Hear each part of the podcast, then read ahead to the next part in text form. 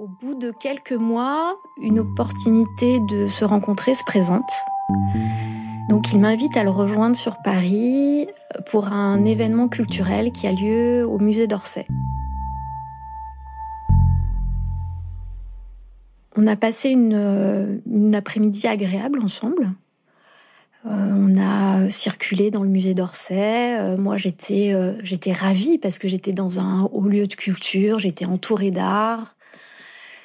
Je parlais avec quelqu'un de, très cultivé. Tout ce qui avait pu me manquer auparavant, je le trouvais en lui.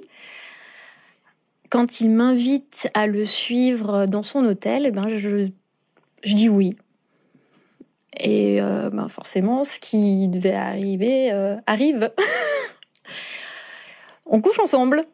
Et euh, je sais même plus si c'était bien ou pas. Par contre, je me souviens très clairement de quelque chose, c'est que après avoir couché avec lui, je fonds en larmes.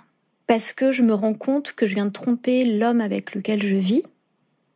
Et en plus, je l'ai trompé avec quelqu'un donc je ne suis même pas sûre euh, qu'il en vaut la peine. Malgré tout, on décide de, continuer à se voir. Euh, je le rejoins sur, euh, sur Paris ou bien dans d'autres villes où il doit travailler. Il m'emmène dans des musées, il m'emmène écouter des concerts. Il a des années de conservatoire derrière lui il a été concertiste pendant quelques temps et puis euh, il s'est reconverti, il travaille toujours dans le milieu de la musique, mais euh, il est plus du côté euh, relations publiques, logistique, ce genre de choses. On était allé écouter un, concert qui était très très bien. À la fin, il, m'invite à le suivre dans les coulisses pour aller saluer l'artiste euh, qu'il connaît bien.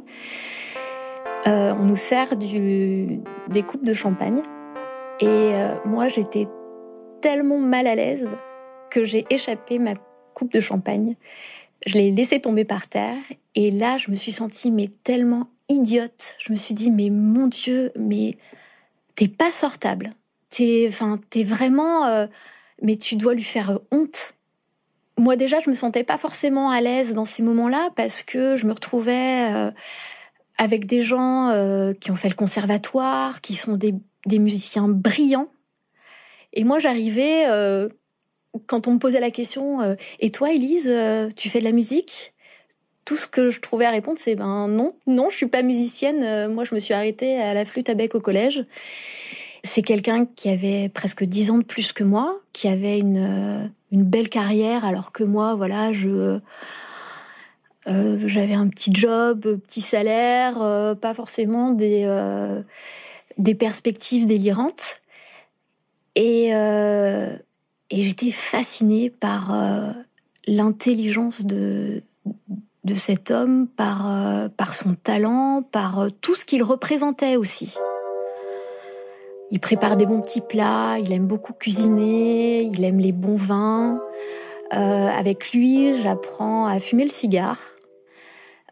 par exemple, je me souviens d'une soirée qu'on a passée tous les deux.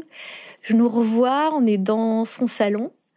Il a ouvert les fenêtres pour pas en fumer la pièce et pour pas que l'odeur du cigare reste sur nos vêtements, euh, il m'a suggéré qu'on se mette en sous-vêtements. Donc on est dans son salon, euh, lui en caleçon, moi en soutien-gorge euh, culotte, et on fume des cohibas. Avec, il nous a servi des, des verres de, vieux rhum parce qu'il aime beaucoup ça. Et je me souviens d'un truc qu'il aimait bien faire, c'est que il avait son verre de euh, son verre d'alcool à la main.